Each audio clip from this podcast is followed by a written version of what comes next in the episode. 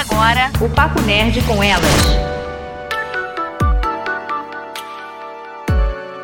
Fala pessoal, tudo bem? Boa noite, sejam bem-vindos ao Papo Nerd com Elas 166. Vamos falar sobre mangás digitais. Hoje eu, Tibi, assumi a cadeira aqui e aqui comigo a gente tem uma galera de peso para falar desse assunto. Então, primeiro vou chamar a minha querida companheira do Papo Nerd com Elas, Brubi, seja bem-vinda. E aí, galera, tudo bem? Muito obrigada pela oportunidade de estar aqui presente com todos vocês, com mulheres maravilhosas. E hoje a gente vai falar sobre um tema muito bom e que o mercado aí tem é, pedido né, por esse tema. Então a gente vai falar sobre mangás digitais no Brasil. E é isso aí. E agora apresentar nossas ilustres convidadas, né? Eu tenho aqui com a gente a Paloma Pá, que é jornalista, redatora na The Clutch Esports cofundadora do site Chimichangas e podcaster no Cantinho da Pá. Seja bem-vinda, Pá! Olá, gente! Muito, muito obrigada pelo convite.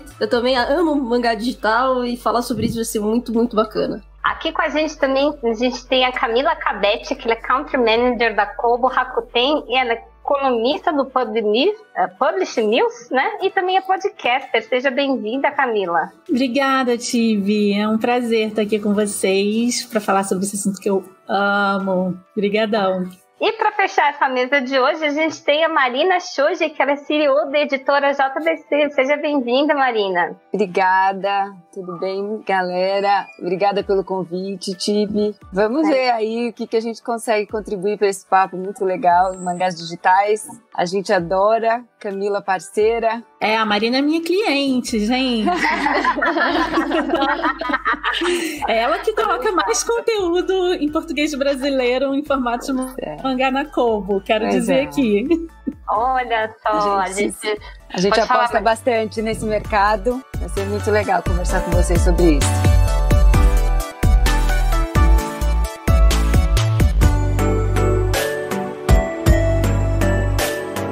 A gente teve aí esse avanço da tecnologia e principalmente nesse período de pandemia, né, tanto as empresas quanto as pessoas, todo mundo teve que passar por esse processo de transformação digital.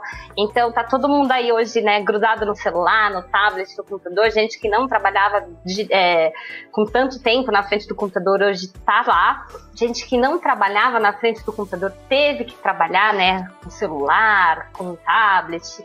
Então, é, a gente já vem de uma era onde os produtos digitais, né, e também o consumo de leitura em formato digital já estava crescendo e o Brasil ele não estava de fora dessa tendência.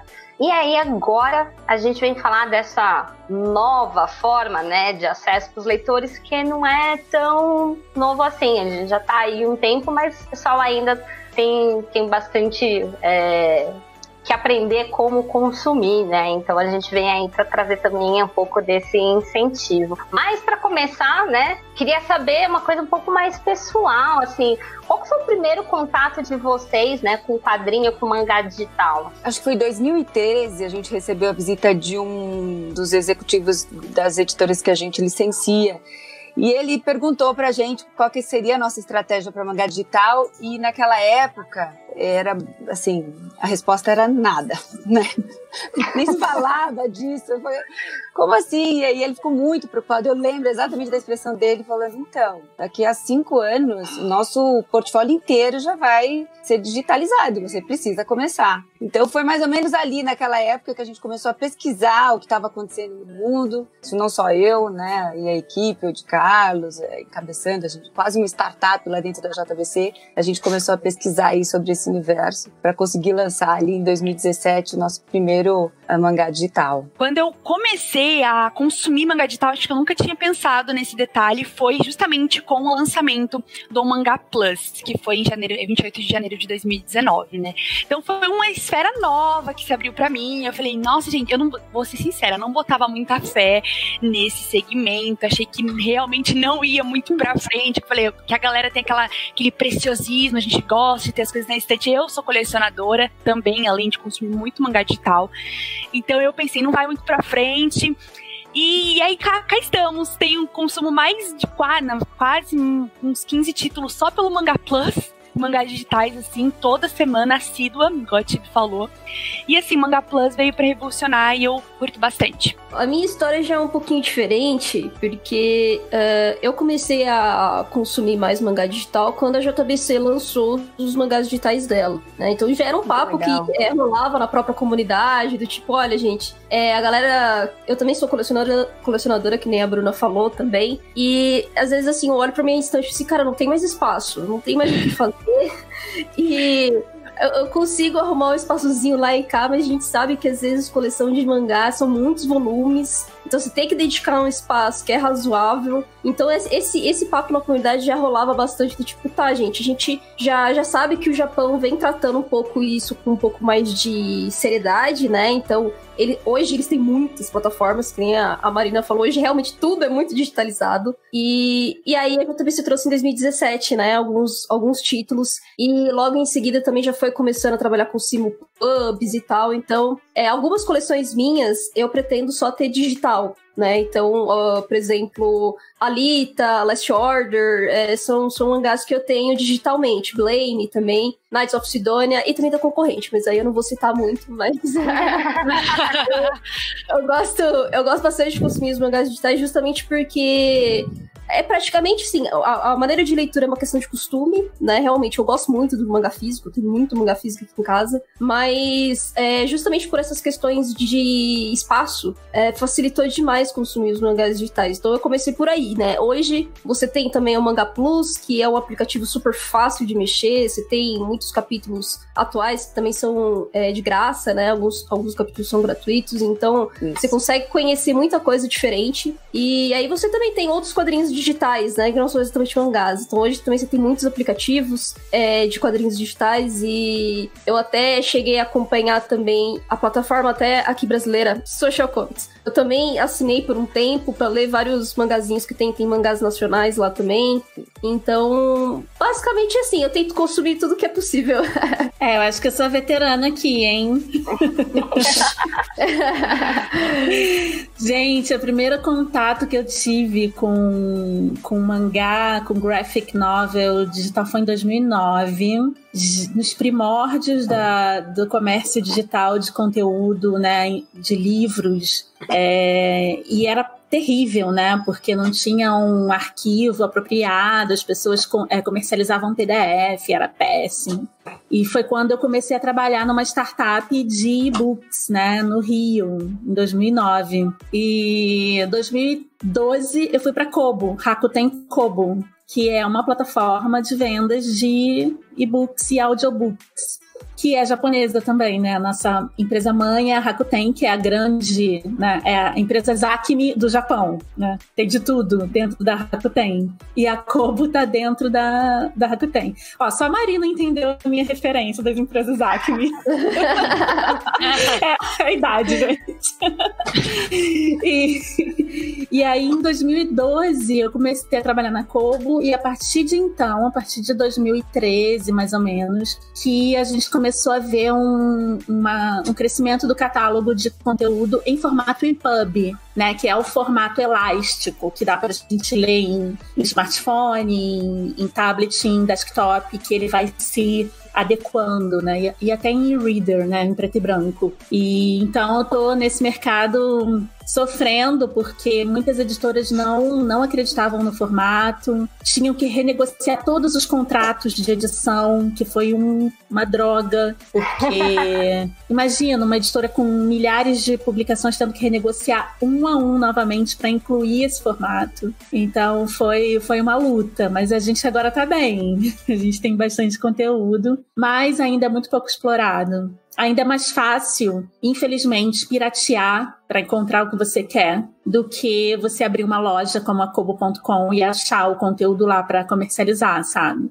Eu confesso que o primeiro contato, assim, meu, né, com o conteúdo digital realmente foi pirateado. Com é... todo mundo. É, todo mundo, exatamente. Não tem como, né, gente? e aí é uma coisa que às vezes a gente não tem como fugir e até realmente. Porque eu acho que foi até antes da gente ter ferramentas oficiais, e a partir do momento que a Sim. gente teve as ferramentas oficiais, a gente tem que começar a procurar consumi-las, né? Mas o, o meu primeiro contato com esse mundo, né, realmente foi no, no pirata. Todo mundo, gente. A, a nossa Mas... ideia é fazer com que o conteúdo seja tão barato e tão de fácil acesso que ninguém vai mais precisar piratear, igual aconteceu com a música, né? Uhum. É, é oferta e demanda, né? Se, se é. tinha, não tinha oferta, tinha demanda, vai por esse caminho mesmo. Não tem é. A questão é quem consegue entender, as empresas conseguem entender essa, essa situação e conseguem ofertar. A gente, a, a JBC tenta exatamente por esse caminho, né? Sim. Uh, oferecer um conteúdo, os Simos que a, que a a Pá falou foi exa exatamente nesse caminho, deixar cada vez mais barato para que esse consumo. Eu nem sei se é necessariamente falar para que o consumo de piratas deixe de existir, porque eu acho que não vai deixar. Eu acho que chega um momento. É, é utopia isso. É, eu acho que existe uma intersecção, mas não é exatamente é, esse o objetivo, né? Assim, o máximo que a gente puder ofertar com um preço acessível, ok, né? Quem quiser e puder migrar, enfim, um, a gente vai, vai ficar feliz, esse é o objetivo. Mas eu não acredito necessariamente que a gente vai acabar ou que esse mercado vai acabar. Mas você acha que chegou Nem a diminuir? Esse é o objetivo. O consumo assim, a gente não existe nenhuma, a gente pelo menos não conhece ou a gente não fez uma pesquisa para saber se diminuiu. O que a gente tem são feedbacks. Ah, quando a gente começou a colocar o Simulpub de, de The Seven Deadly Sins, ah, alguns grupos disseram que tiraram do ar, por exemplo, né? mas a gente não checou e, assim, não dá para dizer que a gente teria vendido mais, enfim, se, uh, se não existisse ou, ou, deixou de vender, enfim. A gente recebe essas respostas, né? São pessoas, eu entendo mais assim, ficam simpáticos com a iniciativa e, e acham que é interessante remunerar a cadeia, mas eu acredito que ainda existam muitos por aí. Ah, com certeza. Mas já que a gente está falando desse processo, Marina, principalmente nessa, é, na questão né, de simulpub, qual é a dificuldade que vocês têm na questão de produção, né, para fazer toda a adaptação para sair simultâneo? Vocês recebem os arquivos antes? Como é que é esse processo? É até legal explicar como funciona esse mercado no Japão. Não sei se todo mundo conhece essa questão do Simupub. É, lá os mangás são publicados em revistas e semanais, quinzenais, mensais. Uh, e, e, por capítulos e depois é que sai então o compilado que a gente chama do volume do tanco a gente conseguiu fechar alguns contratos para publicar simultaneamente esses capítulos que saem nos, nas revistas impressas no Japão, no formato digital no Brasil. É, acredito que somos uma das poucas editoras no mundo que conseguem fazer isso. São, são editoras escolhidas, né, é, pelas, pelas japonesas, pelas editoras japonesas. Então, eles enviam, tem todo um, um esquema super confidencial, porque eles enviam o arquivo antes uh, um período antes de ser publicado. Eles dão um tempo para a gente conseguir traduzir, mas é uma correria. Eu estou aqui falando tranquila, mas quem faz, o pessoal da produção ali enlouquece. Quando a gente imitou esse negócio no pub, arrepiaram lá. Mas é, agora já, é, já estão acostumados, mas não é, não é fácil, não. É, é diferente de, de você fazer toda uma produção mensal ou bimestral, né? Que você tem ali um tempo um pouco mais largo e tal. Então, quando você é simulpub, praticamente você tem ali a semana, né? Porque normal, pelo menos os que a JBC tem de simulpub são semanais, né? E em casos muito extremos são quinzenais. Então, assim, você tem muito pouco tempo para trabalhar naquilo e lançar, e deixar tudo certinho. Sim. A vantagem do digital é que se, por exemplo, sai algum erro, e aí essa é a parte boa, né, Camila? A gente consegue consertar o arquivo. Sim. É tudo muito rápido. É, Conserta então, e já atualiza todo mundo. Até quem já ah, tinha sim, comprado sim. tem atualização, né? Tem atualização. Quando é algum, algum erro, assim, de, de edição e tudo, a gente solicita atualização do, da biblioteca de todo mundo. Mas o, o a pessoa que tem a biblioteca tem que, tem que autorizar, ah, né? Porque é é... Ah, na hora que faz o cadastro ali, alguma coisa assim, tem uma notificaçãozinha do tipo autoriza, é, quando você compra um, um, mangá, um livro ou um audiolivro na Kobo, você tem que baixar o aplicativo da Kobo. E ah, você tem que usar o mesmo login e senha. Então, uhum. você compra no site, ele já entra na sua biblioteca. Isso, então, a gente sim. sabe o que, que tem na sua biblioteca, né? A gente não mexe nela, a não ser que você dê o ok. Entendi. É, eu, como consumidora, achei muito bacana essa iniciativa de Simulpub, porque você, os leitores brasileiros acabam sentindo aquela mesma dinâmica que os leitores japoneses têm, pode até comentar, né, no mesmo período, acaba não levando algum tipo de spoiler. Então eu como consumidora gosto muito, de, gostei muito dessa in iniciativa de Simulpub. Que legal. Bacana. Esse era o objetivo mesmo, né? A gente, quando começou a lançar mangá, agora eu entrego minha idade também, Camila. A gente, 20 anos, quando a gente começou, eu já, já trabalhava é, a gente não imaginava que um dia seria possível, né? Era, era uma coisa meio utópica, era meio, era completamente. Imaginar que um leitor no Brasil ia conseguir ler, por questões de horário, não exatamente no mesmo dia, mas ah, praticamente ao mesmo tempo que um leitor japonês. Então, a gente ficou muito, muito feliz quando a gente conseguiu esse contrato, essa permissão para fazer isso aqui. E fico feliz, então, que a gente receba esse feedback também de quem curte, né, Bruna? Obrigada. É. Pá também, Imagina. eu não sabia que a Pamela acompanhava, né? Tão, ah, tão, não, eu sou, eu sou macaca velha.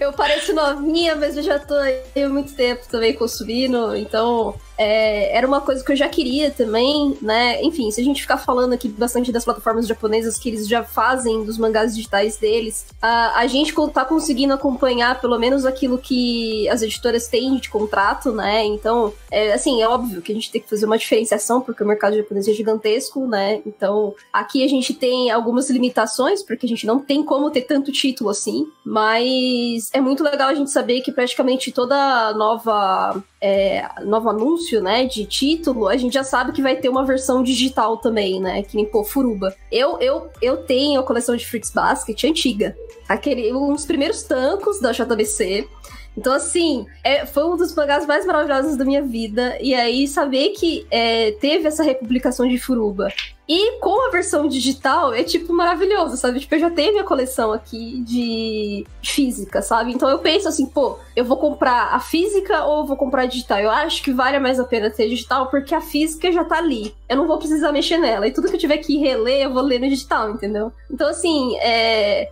mesmo mangás um pouco mais antigos, sabe? A gente já tá tendo essa possibilidade de ter ele digital, coisa que a gente nem imaginava, sabe? Um, pouco, um, poucos anos atrás a gente não imaginava isso. Além disso, também tem títulos que só saem no digital, não porque a gente quer. Por exemplo, Death Note, esse, esse novo. Uh, esses novas, essa nova história que saiu, uhum. só saiu no digital por enquanto. Uh, os, alguns símbolos também que só saem no digital e que não necessariamente tem um público do impresso que migra para o digital, né? A gente já uhum. conquista o público que lê uh, na, na, internet. Então isso é bem interessante. Eu lembro, eu já fui para o Japão umas três vezes, né? Isso, sei lá, mais de 10 anos, depois há 5 anos e há 3 anos. E a diferença da produção gráfica de 10 anos pra cá, gente, é aterrorizante, porque a primeira vez que eu fui para lá, eu fiquei muito impressionada com a quantidade de variedade, aqueles fascículos gigantes, né, com todos os capítulos da semana, não sei como o nome que chamam e eu fiquei, né? é, eu fiquei gente, mas isso é um mundo todo que eu não conhecia, na parte da produção gráfica, né? E eu sou editor, eu fui editora também há muitos anos, gente, muitos anos atrás. Eu fui editora tradicional. E aí eu ficava, gente, tem, tem uma produção gráfica aqui gigantesca, isso há 10 anos atrás. E aí, conforme eu fui voltando, o celular é muito presente na vida do, do japonês. Há 10 anos atrás, eles já, já usavam aquele celular de flip, que é o preferido deles até hoje. E eles, quando eu olhava o que eles estavam fazendo no celular, eles só ficavam no celular no trem. No trem você não pode falar, no metrô você não pode falar, né? Não é de bom tom. E eu dava uma espiadinha assim pra ver o que eles estavam fazendo no celular. Era texto. Texto, texto, texto, texto. Isso há 10 anos atrás. E, e de lá para cá, nas minhas voltas, nas minhas duas voltas lá, é tipo, eu vejo a produção gráfica diminuindo e, e a, a, a venda do digital explodindo, assim, é uma coisa bem é sensível, né? E, e, e, e tem números é, mesmo falando disso, mostrando é. isso, né? Que, que, que o digital cresce demais. Aproveitando para fazer uma pergunta para Marina, é em relação ao processo de negocia negociação dos direitos digitais, né? No caso, para negociar esses direitos digitais, costuma ser mais burocrático ou exige menos, né, com as editoras japonesas? Algumas editoras nem querem negociar o digital. Tem algumas editoras que nem trabalham com nem permitem a versão digital. São vários, tem vários uh, tipos. Por exemplo, a, a Shueisha, que é dos títulos My Hero, enfim, a, que é a Viz, né? Uhum, acho que é. Uhum.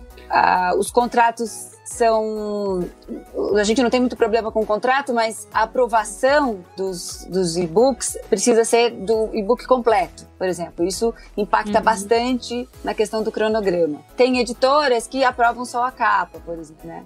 que é, acaba sendo mais fácil. Uhum. Então, e tem, na verdade, não editoras, mas tem autores que não querem. A Kira, por exemplo, vai ser muito difícil, já aviso você, pá, vai ser muito difícil uhum. ter a Kira no formato digital, porque o autor simplesmente não permite, né? Uhum. Então, mas não é tão mais difícil. O que muda e aí eu acho que isso é uma coisa interessante. É, para impresso a gente uh, licencia para território e aí quando você vai para o mundo digital não tem território, né? Uhum. Aí é idioma e, uhum. e isso é um é uma mudança importante. Isso a gente teve que aprender mesmo fazendo. Porque quando você fala idioma, você não está falando do Brasil necessariamente, né? Você está falando é porque português. E Antes você vendia, você vendia para Angola, para Portugal, depois para o Brasil. Daí hoje, quando sai em português brasileiro, é, você precisava licenciar. Então eu tinha uma licença para o território brasileiro, para uhum. explorar aquela propriedade impressa. Quando você vai para uma licença digital, a conversa já é outra, porque não existe território. Né? Aí existe uhum. idioma, e aí existe uh, o mundo inteiro ou não,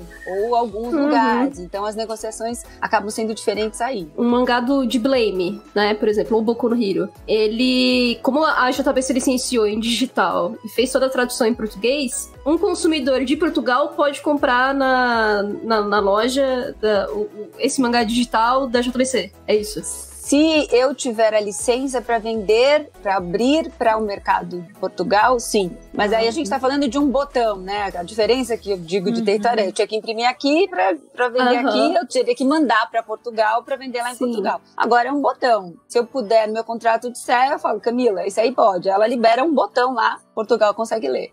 É, a gente separa, puder. a gente separa os, os livros por territorialidade. Então existe lá tipo um botãozinho mesmo e o editor quando ele manda pra gente conteúdo para vender, ele escolhe os territórios que a gente vai disponibilizar. Então a Kobo tá em, no mundo todo, né? Kobo.com tá no Brasil, tá em Portugal, França, Japão e, e aí quem dita isso é a editora. A editora fala: olha, eu posso vender em tal, tal, tal território. Aí a Kobo reproduz isso. Ô Camila, mas é, é, agora vem os, os, hacks que a gente vê, porque, por exemplo, às vezes o pessoal entrava, sei lá, é, você tem a loja em português, né, do .com.br. Mas Isso. aí, às vezes, a galera entrava, tipo, na loja, sei lá, Japão, para comprar o produto em japonês.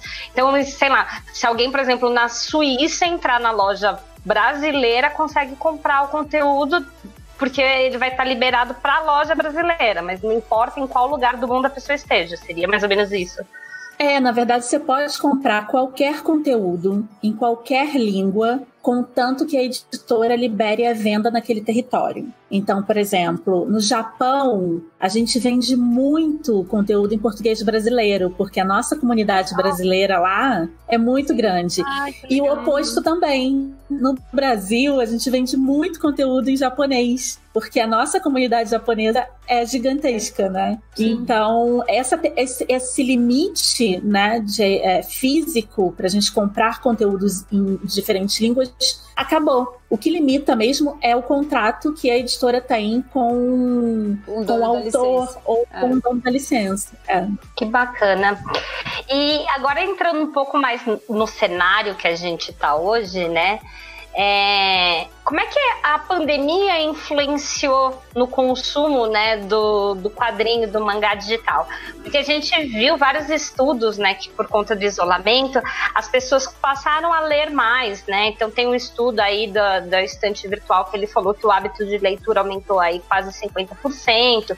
É, tiveram 50% no aumento de download de aplicativos de celular em geral também. É, e então eu queria que vocês falassem um pouquinho, né, como é que a pandemia é, influenciou no consumo dentro da, das plataformas, no caso né, da JBC, se realmente vocês sentiram um aumento de consumo do quadrinho digital nesse período da pandemia. Sim, no início da pandemia, a Kobo fez uma. porque explodiu, né? O foco ficou é, na Itália, a gente abriu diversos conteúdos de graça para a Itália, para a gente foi abrindo conteúdos de graça em conjunto com as editoras nos locais que iam fazendo lockdown. E de lá para cá explodiu a, a, o uso do nosso aplicativo, a compra de conteúdo, foi mais de 200% de, de crescimento em todo o mundo, em todos os territórios. E os editores que não acreditavam ou que não queriam licenciar, aí começou uma corrida maluca.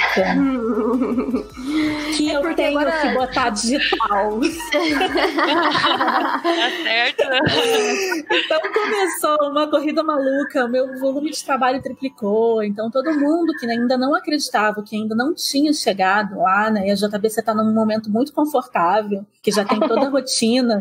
E o pessoal está correndo contra o tempo, né? Porque todo mundo descobriu o consumo de conteúdo digital. O audiobook, o e-book, o mangá explodiu. Assim. A única coisa é que no Brasil as pessoas ainda não sabem que podem consumir conteúdo digital. Na Kobo ou em outras ou em outros players. As pessoas não sabem que dentro do celular dela tem uma livraria ali, 24 horas aberta, 7 dias Isso. por semana, o tempo inteiro. Uhum. Isso. Você pode comprar em todas as línguas que você quiser. Então as, as pessoas não sabem. É, então, assim, o aumento. Para vocês terem uma ideia, eu peguei alguns números é, de todo o conteúdo geral que a, que a Kobo vende, né, 15,5% é em graphic novel e mangá no mundo. Caramba! 15? É, é, é bastante coisa, cara. É 5.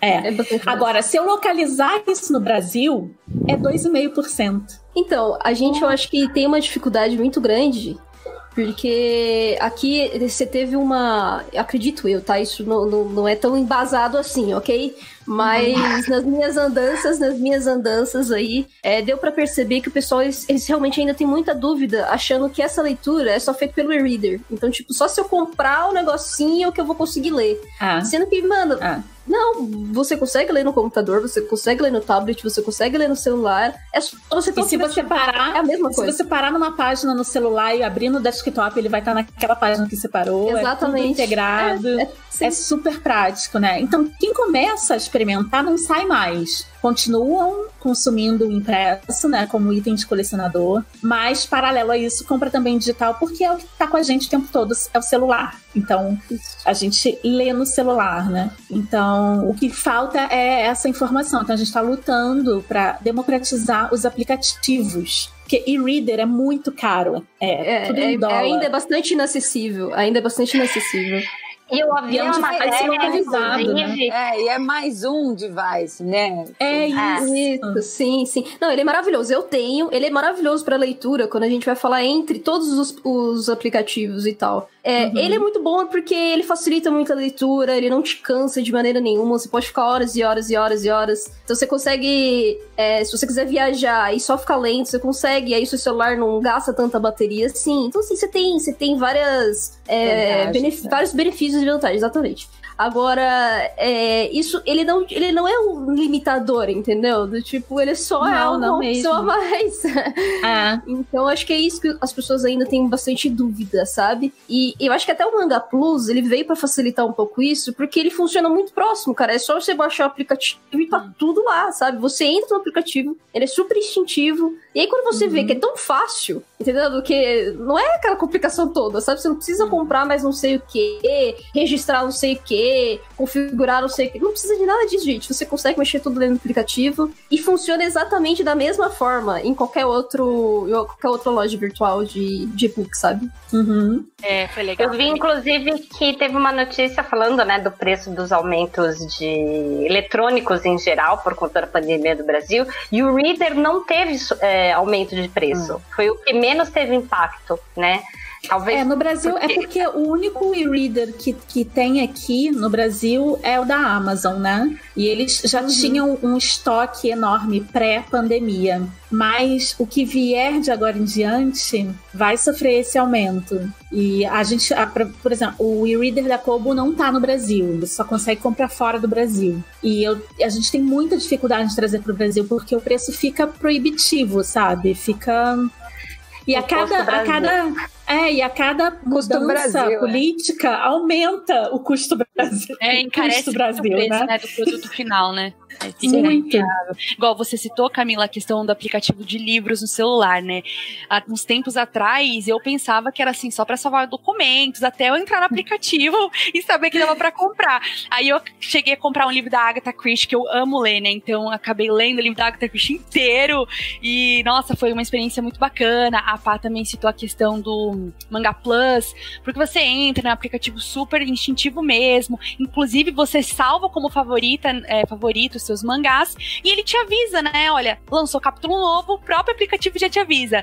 Ó, capítulo novo para você ler. Então, super é, compensa, assim, o pessoal tá, você até entrar nessa questão de democratização desses aplicativos.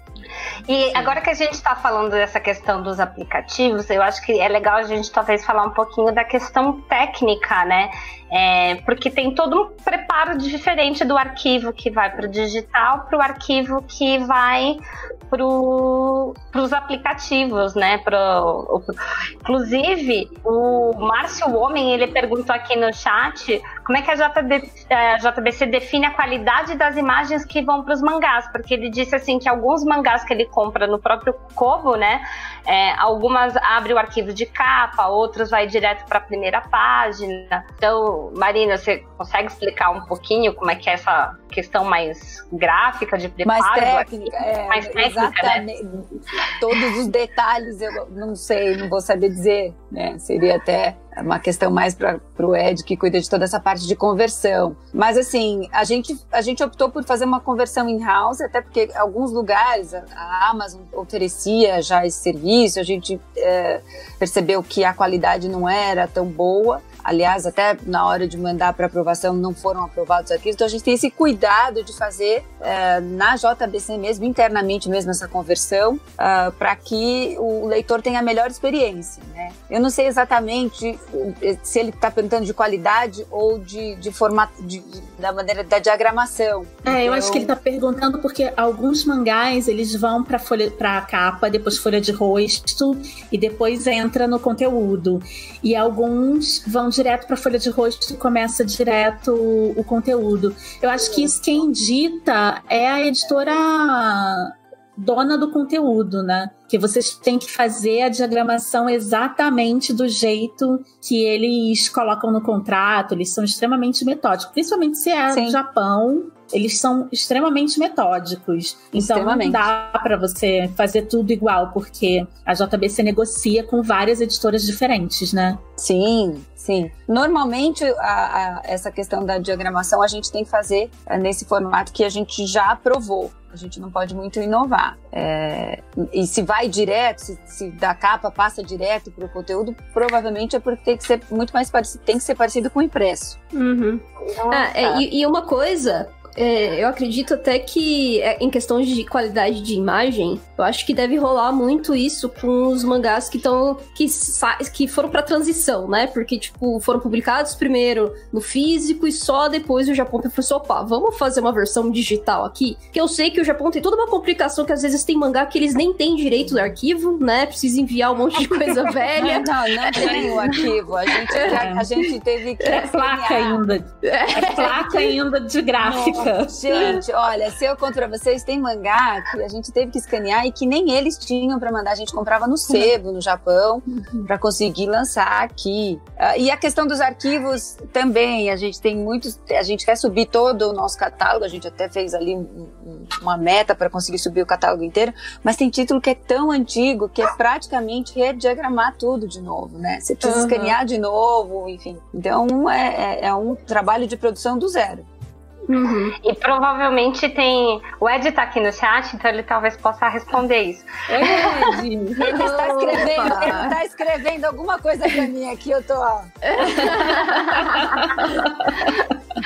então, e, e, ainda mais pelo fato do digital ter que ser res, é, responsivo, né? Porque, por exemplo, o meu celular tem Exato. 6 polegadas, o outro celular tem 7, o outro celular uhum. tem 3,5.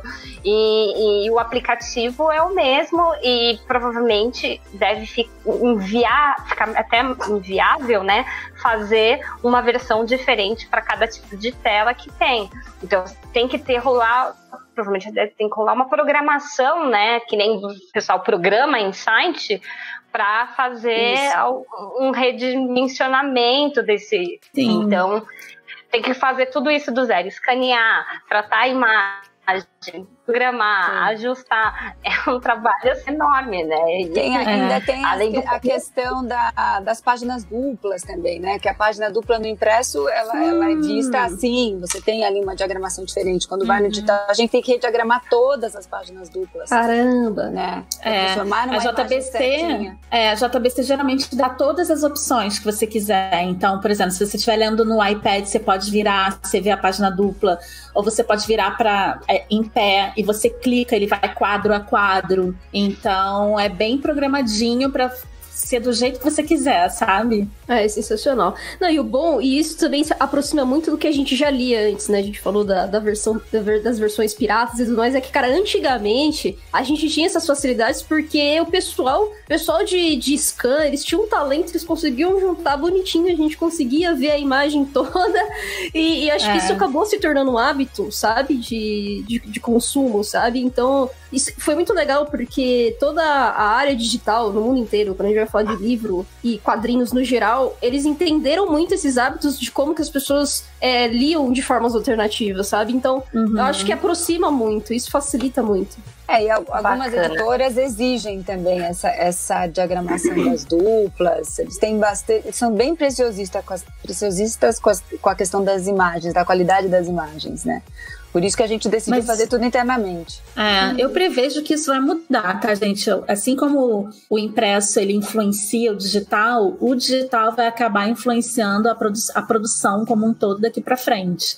Então tem muita coisa que a gente costumava fazer que era para o papel, que os autores vão começar na própria criação, né, fazer diferente pensando em outras mídias. Então, uhum. é uma transformação constante. A gente não pode ser muito né, contra as inovações. A gente tem que ir se adaptando conforme as.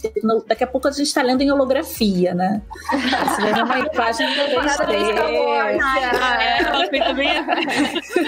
Gente, é amanhã. Não estou falando daqui a muito tempo. É, porque a gente vê tem alguns jornais, né, Camila? Tipo, o jornal mudou, alguns jornais mudaram mudaram o formato da capa Sim. dele, justamente por conta da, da cultura digital, né? Do, do, jeito que a gente lê hoje. Às vezes você é. pega é. criança pequenininha com uma revista na mão fazendo assim, né? Tentando passar. É muito engraçado. é, um influencia o outro, né? Uma, é uma via de duas mãos. Não tem como você passar em column, né? Com todas essas inovações.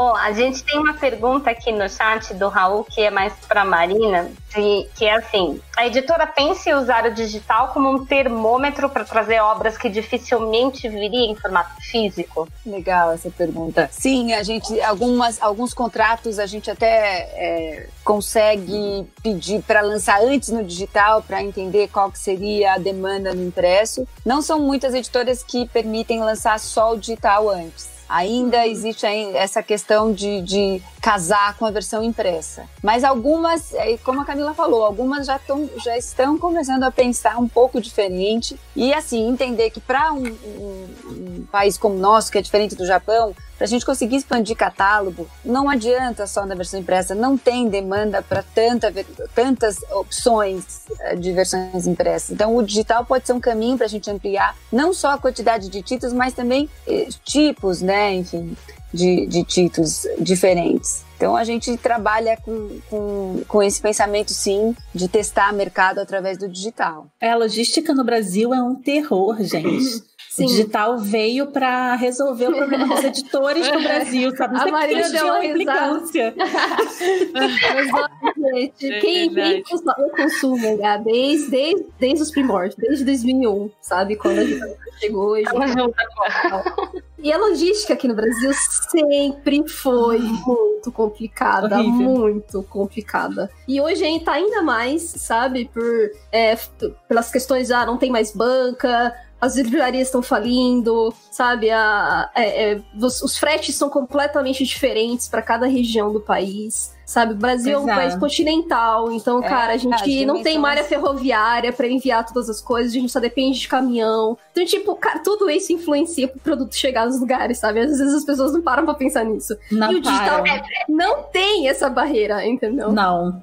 Agora tem a barreira. Digital, acaba ficando mal acostumado, né? Porque Sim. a gente tem acesso às coisas. Mas eu tava conversando com uma amiga minha que um amigo dela do Mato Grosso estava desesperado porque ele queria um mangá e é, ele não tinha nenhum lugar perto da região dele que ofertasse aquele mangá. E o mangá, no caso, né, que ele queria, não tinha no formato digital. Então ele estava tendo que procurar no Mercado Livre, porque tinha gente comprando a mais, né, para revender e vendendo por três, mais caro. É. Pelo dobro, Exato. triplo do preço. É. Pois é. Ou lojas às vezes ter acesso àquele mangá dentro do valor e ter que pagar praticamente o dobro do preço do mangá, ou o preço, um novo preço novo. É, e, e, sem contar que as lojas também de Mercado Livre, sebos e tudo mais também são super concentradas no Sudeste. Então, assim, você super. tem basicamente São Paulo, Rio de Janeiro, às vezes você vê lá Minas Gerais, mas, cara, basicamente todas as grandes livrarias, grandes vendedores, lojas especializadas estão tudo aqui. Então, tipo, gente, tudo se paga caro em frete, sabe? Então, é. eu acho que é por isso que a gente precisa falar um pouco mais de mangá digital, porque assim, a, a leitura é, assim, é praticamente a mesma, entendeu? Óbvio que você não tem ali a questão de você mexer no papel, sabe? Não, às vezes realmente não é a mesma dinâmica, mas só que, cara, você tá lendo o mesmo produto oficial, sabe? A mesma tradução, é, é, as mesmas coisas, de uma forma muito mais fácil, entendeu? Você não precisa ficar com dor de cabeça, se o produto vai chegar, se não vai chegar, Sim. se ele vai vir defeituoso, se não vai vir defeituoso, se ele vai ter que brigar com o saque pra ver se, sabe? Não, não, não existe, não existe essas e coisas. E tá tudo na nuvem também, né? Você nunca vai perder é. ele com um acidente, Sim. ele nunca vai rasgar ou mofar. Quem mora no Rio de Janeiro, Olhar. gente, tem mangá é um, é um, um terror ter mangá no Rio de Janeiro, sabe? Tudo mofa é naquela cidade. é, eu sempre tinha essa preocupação. É, nossa, será que eu comprei mangá? Será que vai chegar certinho? Será que vai chegar amassado? Mas aí com, com o digital você já tem a facilidade, né? Comprou, pronto. Em é, minutos tá ali, ó. É, já é. leu pronto, rapidinho, entendeu? Essa é. é o que do digital. Isso é muito legal que vocês estão dizendo e a gente, desde o começo, quando começou a pesquisar essa questão do digital, eu lembro que a gente foi no primeiro congresso, sempre conto essa história, o primeiro congresso do livro digital que teve aqui em São Paulo, e acho que a, a palestra do Silvio Meira, se eu não me engano, era o Silvio Meira. E ele falou que não, a questão do digital não é o formato, né? As pessoas ficam muito nessa questão, eu prefiro formato digital, eu prefiro impresso, mas a gente está falando de acesso. Né? A gente está falando de ligar o, o, o, o leitor ao conteúdo. Né? O digital. A gente está falando de sair, de sair da bolha do Sudeste, né? Explorar hum. o Brasil na sua integralidade. Precisa, exatamente. Então, quando a JBC lança e toda a nossa, enfim, a força de trabalho para conseguir colocar o catálogo cada vez, aumentar cada vez mais o catálogo, tornar o catálogo cada vez mais disponível no formato digital, é justamente para propiciar esse acesso. A ideia é, é essa, mas existe ainda muito preconceito em relação a isso. Você deve, não sei, quem acompanha as redes da JBC deve ver muito, muitos comentários nesse sentido de ah, mas então não vai mais lançar impresso. Ah, mas então. E, e não é ou, é e, é e, uhum. gente. São as duas coisas, elas não vieram fizeram? Não sei até se você vai chegar aí, Tibi, mas a, a, gente não tem a ideia de que uma coisa vai substituir a outra. Nunca. Né? Elas não, vão eu achava caminhos diferentes, né? E eu achava, quando eu e eu tinha uma ideia muito errada do Japão, eu achava que era um país futurista, que as pessoas estavam anos-luz, que, gente, é um país extremamente tradicionalista, então qualquer inovação uhum. lá demora muito para pegar, né? Então eu imagino o que a Marina passa para negociar todos esses contratos porque o Brasil está muito na frente, a gente se adapta muito rápido, né? Então, se a gente acha que está lento aqui no, no Brasil, no Japão é mais moroso. A pandemia veio para dar uma acelerada, o pessoal ficou meio desesperado, os mercados fecharam, né? É, no mundo todo. Então, Sim. eu acho que agora não tem mais saída, eles vão ter que se adaptar, mas é, eles são muito tradicionalistas. E é uma ilha, né? Eles conseguem, né, mandar os mangás para todos os cantinhos do Japão, né? Coisa consegue, que a gente não consegue. Muito aqui. rápido. A negociação é. foi difícil mesmo, né, Camila? Não sei se você lembra foi. dessa época, mas a gente começou a negociar, era dois, acho que 2015. Uhum. Eu lembro de algumas reuniões que eu fui e que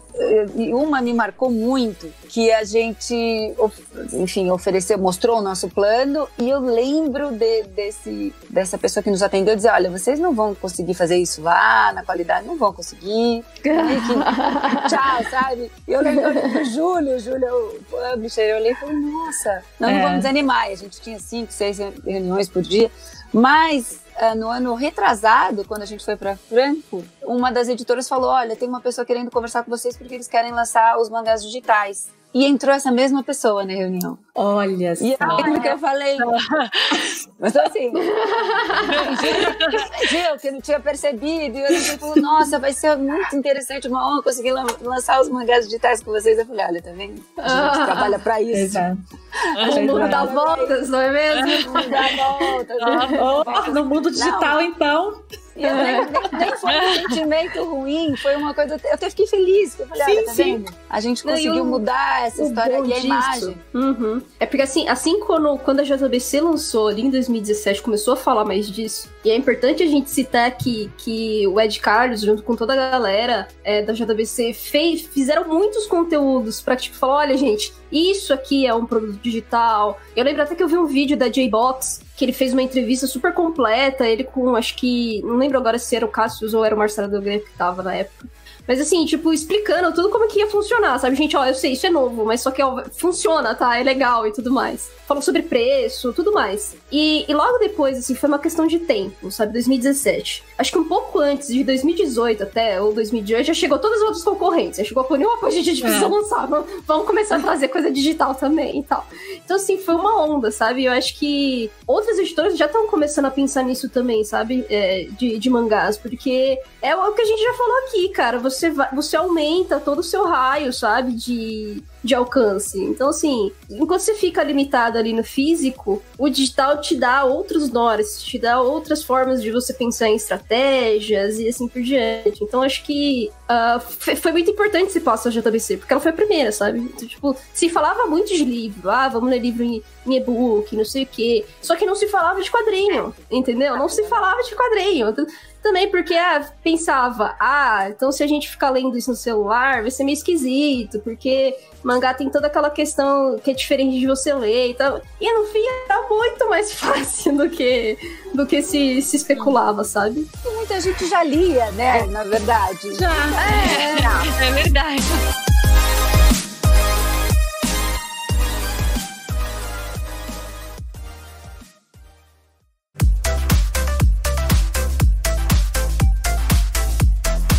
Retomando aí, a Marina tava falando um pouquinho pra gente, né, do... Do Manga Plus, né? Que Isso, vindo, né, direto pergunta... pela...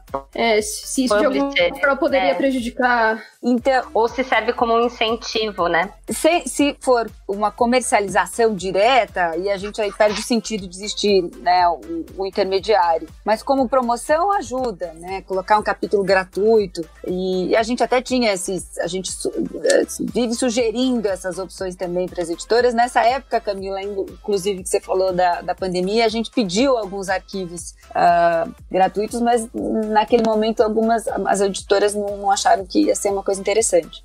Mas uhum. uh, disponibilizar gratuitamente sempre ajuda. Teve um comentário aqui no chat do Biblioteca Taco falando justamente esse formato de aluguel que você paga um valor único e tem acesso a uma biblioteca ao invés da compra avulsa, né? Eu acho que é isso que você ia falar, é, Camila. Exatamente, que eu ia falar.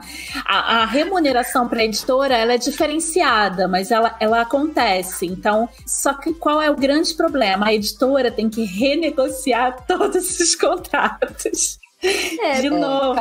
Porque querendo, são produtos diferentes, né? São é. produtos diferentes. Um, Porque assim, um... a Kobo, ela tem o Kobo Plus, que lançou no Canadá, que é uma, um conteúdo limitado. A editora escolhe determinados conteúdos para entrar e sair, igual Netflix, né? Às vezes a gente, a gente, perde uns filmes, a gente perde umas coisas que a coisa é viva, né? Entra e sai conteúdo dali. A gente, por exemplo, existem vários modelos de pagamento no mercado. Existe pagamento por minutagem, então, quantos minutos você está ali dentro daquele livro é transformado em remuneração para a editora. Existe pagamento por porcentagem de, de leitura, então o livro ele é né? Ele tem várias, várias linhas de, de remuneração. E a editora, ela fechou um contrato com o autor de porcentagem do preço de capa. E aí o editor fica pensando como é que eu vou pagar isso para o autor e para a editora original, né? Então tem que renegociar tudo de novo. Então, por isso que é lento, porque a gente precisa remunerar os, os participantes daquele produto, né? Então, como é uma coisa muito nova, é contrato que vai, contrato que volta, é resistência ao novo. O nosso mercado editorial, gente, é muito resistente a qualquer coisa nova qualquer coisa nova. Então, mas eu acho que esse modelo de assinatura vai pegar, mas vai requerer esse trabalho enorme aí dos editores para poder renegociar tudo. É, então, e, e a gente já tem isso lá fora, né? E, e já. E aí, assim, é isso, né, cara? Você tem que fazer toda a transição, pensar em como isso poderia dar certo aqui, porque é outra, outra situação, outro comportamento, hábito de consumo. Então, assim, você tem que pensar um milhão de coisas do tipo, tá, peraí, eu já tenho um mangá digital dessa forma. Se eu pensar nessa, nessa aqui em assinatura, é, é outra história, né? É que Netflix deixou a gente mal acostumada. Mas você sabe que, eu não sei se vocês, se vocês acompanharam, mas o primeiro projeto digital nosso era uma plataforma de streaming. E a gente chegou a fazer, na verdade, as reuniões todas em cima desse modelo de plataforma de streaming.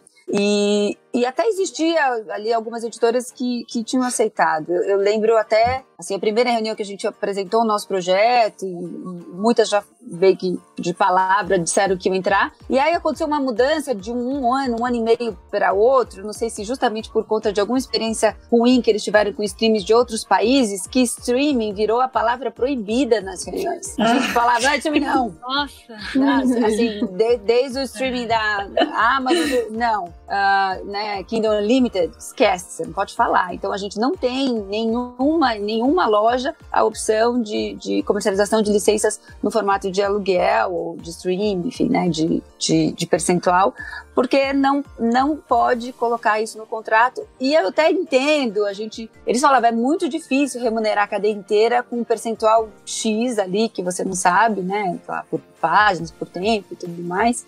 E, e aí deixa o percentual no país, depois leva, isso vai ficar muito uh, pequeno, enfim, não, não, sei exatamente, não era só isso o problema, aconteceu alguma coisa, alguma experiência em outro país é. que, que, que, deixou a coisa ali uma, uma imagem bem ruim. Uh... E alguns, alguns leitores ficam revoltados. Ah, então esquece a editora, que o autor pode pois fazer é. isso direto. Gente, isso é uma coisa. Se você pegar o produto final de uma editora, você vai ver que grande parte daquele produto é tão bom porque tem essas pessoas envolvidas. Tem o trabalho da editora, tem o trabalho de divulgação, tem o, o, editor mexe nas histórias, mexe, na, ele é um diretor, né? A mesma coisa que você pegar e falar, ah, o cineasta pode fazer um filme com celular. Vai ver a qualidade disso, né? Uhum. Ele pode, pode fazer, as pessoas podem fazer tudo, mas a gente precisa do trabalho da editora, sabe? A editora ela melhora o produto, ela administra melhor, ela divulga melhor.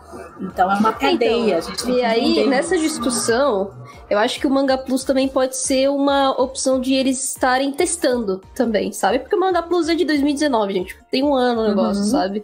Então é. é uma forma, e sem contar que é, é apenas em inglês e espanhol. Então, assim, existe ainda limitações de língua, de sim, idioma. Sim. Então, assim, é, é, é, diferente. Se eles quisessem fazer alguma coisa, ah, vamos fazer uma coisa voltada apenas pro brasileiro. Eu, eu duvido que eles conseguiriam fazer sozinho, sabe? Porque é que tá, cara, é outro mercado, é uma coisa super local. A gente não tá falando, por exemplo, vai, quando a gente fala de inglês, facilita porque, pô, a gente tem Canadá, Estados Unidos, toda a Europa, então você não, você não precisa trabalhar tanto essas questões de divulgação local, como que aquele povo consome e tal, que é uma coisa mais universal, né? E, e os países europeus também, é, eles têm essa facilitação porque eles aprendem o inglês como uma segunda língua mãe. A gente, América é. Latina, outros, se a gente fala de Oriente Médio, enfim, outros, outros lugares não é a mesma coisa, né? Então, se eles quiserem, se eles pensam numa questão de assinatura, uma questão mais de streaming, que nem eles fazem na Manga Plus, eles realmente vão ter que conversar localmente, porque não, eles não podem oferecer a mesma coisa, entendeu? Que eles oferecem no Manga Plus, porque são públicos diferentes, querendo ou não. Então, acho que tudo isso tá, ainda tá sendo experimentação, sabe? A gente é, ainda também é. tá aprendendo com ele. É. E o brasileiro é muito exigente também, né? Porque a gente, na verdade, a gente é fominha.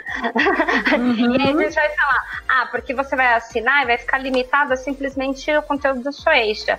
E aí os outros conteúdos que eu quero consumir, eu não vou ter disponível. A partir do momento que é, eu tenho isso dentro de um terceiro, né, então, por exemplo, na Amazon, no Kobo, né, que tem já uma coletânea de várias publishers, aí eu Sim. tenho um leque maior entendeu? Eu não fico limitado a, a, somente de uma única publisher aquilo. Então eu uhum, e a gente é, a gente é cominha, porque a gente quer consumir um pouquinho do que todo mundo oferece, entendeu? Então, Sim. muitas vezes talvez nem vingue tanto no Brasil, porque é que nem videogame, né? Você vai ficar limitado a somente aqueles títulos do que aquela plataforma te, te, te permite. E às vezes você quer consumir outras coisas que vai ter em outro videogame. Então, a gente é muito disso. O brasileiro é, é muito exigente nesse sentido. Acho que Camila sabe disso, né? Melhor do oh. que eu. Nunca tá satisfeito com nada. Vídeo... Traz tal título, traz tal título, traz tal título. É, lembra? Não, vídeo é Netflix, né? Netflix é. tem milhões de títulos e o pessoal implica, não, a gente quer Harry Potter. Harry Potter. Aí trouxe, trouxe dois filmes e ainda tá reclamando. Tipo, mas eu já gosto dois filmes, mas não tá completo, não é? Mas e os é... outros filmes? É. é, entrando nessa questão um pouquinho do que a, do que a Pá falou para poder responder, é, complementar a resposta da, da Marina para questão é que igual o Manga Plus, ele é em inglês e em espanhol, então tem, tem toda essa questão de que só 3% da população brasileira sabe de fato o inglês. É. Então, é, essa questão da, da, da Marina, né, com a, o mangá digital, né, JBC e tudo mais, é, tem português, então a, a pessoa né, vai procurar uma fonte de tradução confiável, oficial em português, porque, tá. né, o brasileiro não não tem acesso a, a, não, a didática inglesa, espanhol, como os europeus os europeus, por exemplo, têm na escola, né? Então tem toda essa questão. Inclusive, um mês atrás, eu não vou lembrar a data de forma correta, o Shuhei Hosono, acho que é o nome dele, editor-chefe da Jump Plus, da, do Manga Plus e da Jump, é, Shonen Jump Plus, acho que é isso. Desculpa se eu estiver errado. Ele, né, tinha postado uns rumores no Twitter de que estava em negociação é, para lançar é, a, em alguns outros países, né, a versão em, sei lá, Brasil tava no meio, Brasil, França, aí eu já fiquei, opa!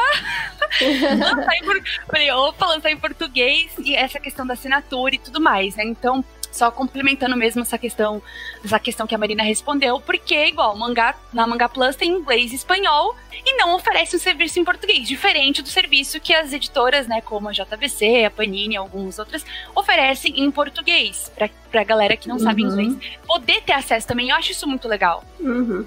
é, é importante mas fazer. Se, se, você coloca na linha do tempo mesmo, é, a probabilidade deles fazerem em português é, é, mais difícil num curto período, mas não, talvez seja inevitável. É verdade. Né? E aí eu acho que isso vai meio transformar o mercado. Né? Não digo deixa de existir a JBC como editora, mas você acaba, de repente, trabalhando em outras, em outras partes da cadeia, em outros momentos da cadeia. Então a gente já, na verdade, a gente já trabalha com essas possibilidades uh, com visão de futuro, né? O que, que vai acontecer? Porque o, o a tendência é que o intermediário mesmo acabe, né? Assim, é, é, o, ah, não, mas o eu contato acho que... direto pode acabar acontecendo. Só que a gente muda de formato. Né? Você muda de Uhum. publicador, de repente, para esse prestador de serviço de localização, Uhum, né? Ou de- a, a- a gente já tem esse contato com o público. Muito provavelmente isso acaba, vai ser utilizado de alguma maneira. Uhum. É, mas eu acho que a ideia, o projeto da, da JBC de fazer uma plataforma de streaming, acho que ainda tá, tá na gaveta, mas eu acho que ainda é super válido de se ter É, pensado. também acho. Porque é o que a gente tá falando, querendo ou não, ah, isso- as editoras japonesas já sabem disso, porque eles já têm um pouco disso, né? É, apesar de ainda não ser igual Netflix, mas eles, eles possuem a Comic Walker, por exemplo, o Book Walker, que é tudo a mesma coisa ali. Eles têm um catálogo surreal de muitas editoras e é muito fácil de você ler, você consegue ler pela própria plataforma deles. É muito parecido com a Manga Plus, mas acho que realmente é inevitável, sabe? Eles pensarem de formas regionais. Tipo, o mangá ele já é uma coisa mundial. É uma coisa que já tá assim, já pegou, entendeu? É uma cultura igual, sei lá, filmes de Hollywood. Óbvio, nas, nas devidas proporções. Mas. é, é, então, assim, é, eles sabem que pra vender isso, eles precisam pensar em, lo- em localização. E, se- se- eles não conseguem fazer isso tudo sozinhos, sabe? Então, pensar em plataformas regionais eu ainda acho que é uma boa. Eu ainda acho que não tá morto, entendeu? Não. Então, enfim. Acho que é uma ideia, assim, pra ser mantida. É quando a gente, Você tá mais quando a gente fala em conteúdo, quando a gente fala em conteúdo, a gente tem que falar em, em, em conteúdo local, né? Não Uhum. tem como você. A gente ainda não é uma federação, tipo, planetária, sabe? Exato. é, Então a gente precisa trabalhar localmente. concordando com o que a Marina falou, que vai chegar uma hora que vai ser inevitável nessa questão da própria editora japonesa com o Manga Plus tentar reaver é, outros países, né? Tentar entrar nesse mercado de outros países. Já talvez a procura no próprio aplicativo, quando você cria o perfil lá, você precisa colocar qual país você é. O próprio aplicativo esteja dando essas informações, esses dados para eles, que façam com que eles invistam, né? E sejam já com esse pensamento de investir nos países, né, que o Brasil, a França estava lá no meio, tinha alguns outros que eu não vou lembrar, já com esse intuito de entrar nesse mercado, né? É por isso que eu quis entrar nesse assunto. Aí a Marina E aí, Sim, eu só sim. vou reforçar isso que a Bruna falou, com uma coisa que. E, e ainda prefiro que seja eu, né, falando isso, inde- independente né, das empresas que estão aqui com a gente, porque é uma coisa que eu já bato na tecla em vários podcasts, eu já falei isso em várias lives. Quanto mais a gente, como consumidor, apoiar essas iniciativas oficiais, mais as empresas vão olhar para o nosso mercado. Porque se a gente quer o conteúdo do Japão chegando no Brasil de forma digital ou de forma impressa, de um jeito bacana, a gente tem que apoiar as iniciativas, né? Claro, dentro do que cabe do bolso de cada um, entendeu? Mas a gente tem que manter esse apoio, porque senão as, as empresas lá fora não vão olhar o Brasil como um mercado potencial.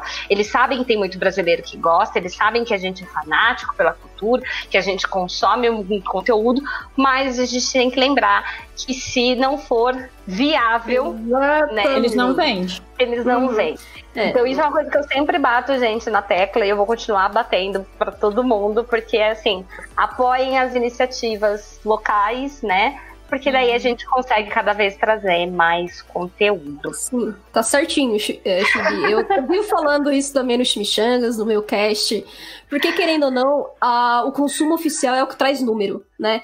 Número de consumidor, como que o, o, o, o, o mercado tá agindo, como ele tá se comportando. Quando é por meios alternativos, é impossível a gente saber o que, que vai dar certo, o que, que não vai dar certo, quem realmente vai é, apoi- apoiar a ideia ou não, quantos consumidores existem, porque, cara, é tudo meio alternativo. Os, meio, os meios alternativos não têm esses números oficiais, E entendeu? o artista precisa viver, né, gente? O artista que faz É. conteúdo, o ele principal, precisa né? viver. Às vezes Ele as pessoas não comer. pensam, tem um artista por trás disso tudo, né? Isso. É, pois é.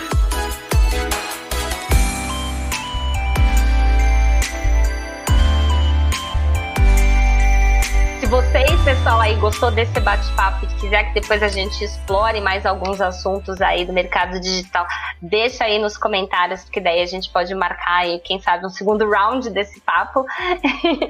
Mas para não ficar também, né, muito tarde para todo mundo, eu gostaria primeiro, né, de agradecer a presença das nossas queridas convidadas, muito agradecer muito por vocês terem topado aqui bater esse papo, foi bem rico, foi bem gostoso. Obrigada então, Camila, obrigada Marina, obrigada Pá. E Vou pedir para cada um dar um último recado, né? Falando aí um pouquinho do que você enxerga do futuro e se quiser já deixar o jabá, como é que o pessoal é, conhece, né? É, segue as redes, como é que conhece melhor a Cobo, como é que melhor, conhece melhor a JPC. Então, vou começar primeiro pela Pá.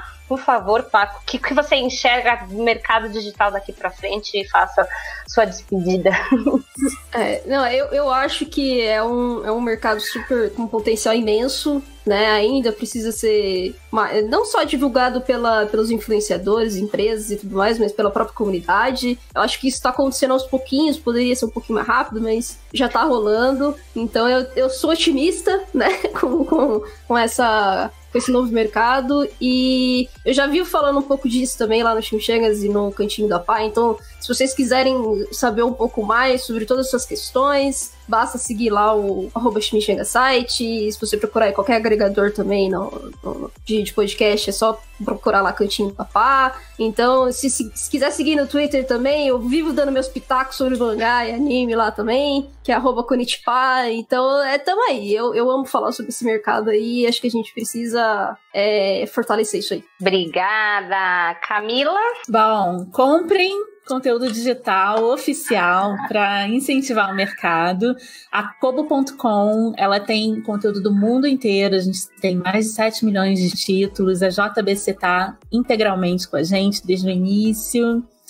E eu também tenho um podcast chamado Disfarces, que eu falo de outras coisas. E o último episódio eu falei sobre angústia, que é um sentimento que a gente tem sentido muito, né? Então, eu tô nos principais agregadores de podcast, Disfarces Pod e Como.com. Eu enxergo no futuro holografia. perfeito, perfeito. Perfeito. Marina, por favor. Adorei, excelente, Camila. Holograma, eu vou me preparar para isso também agora. Você falou, vou deixar no radar, hein? Alguma coisa você está enxergando.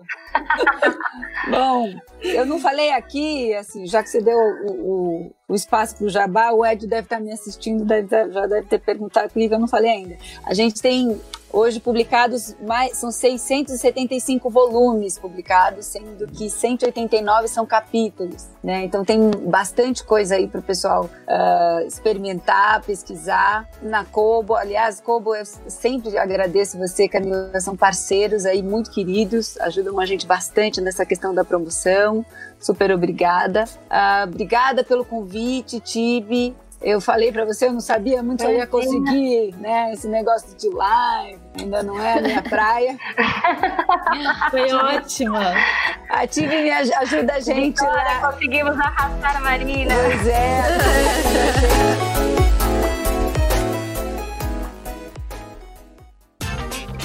Este episódio foi editado por Audio Heroes.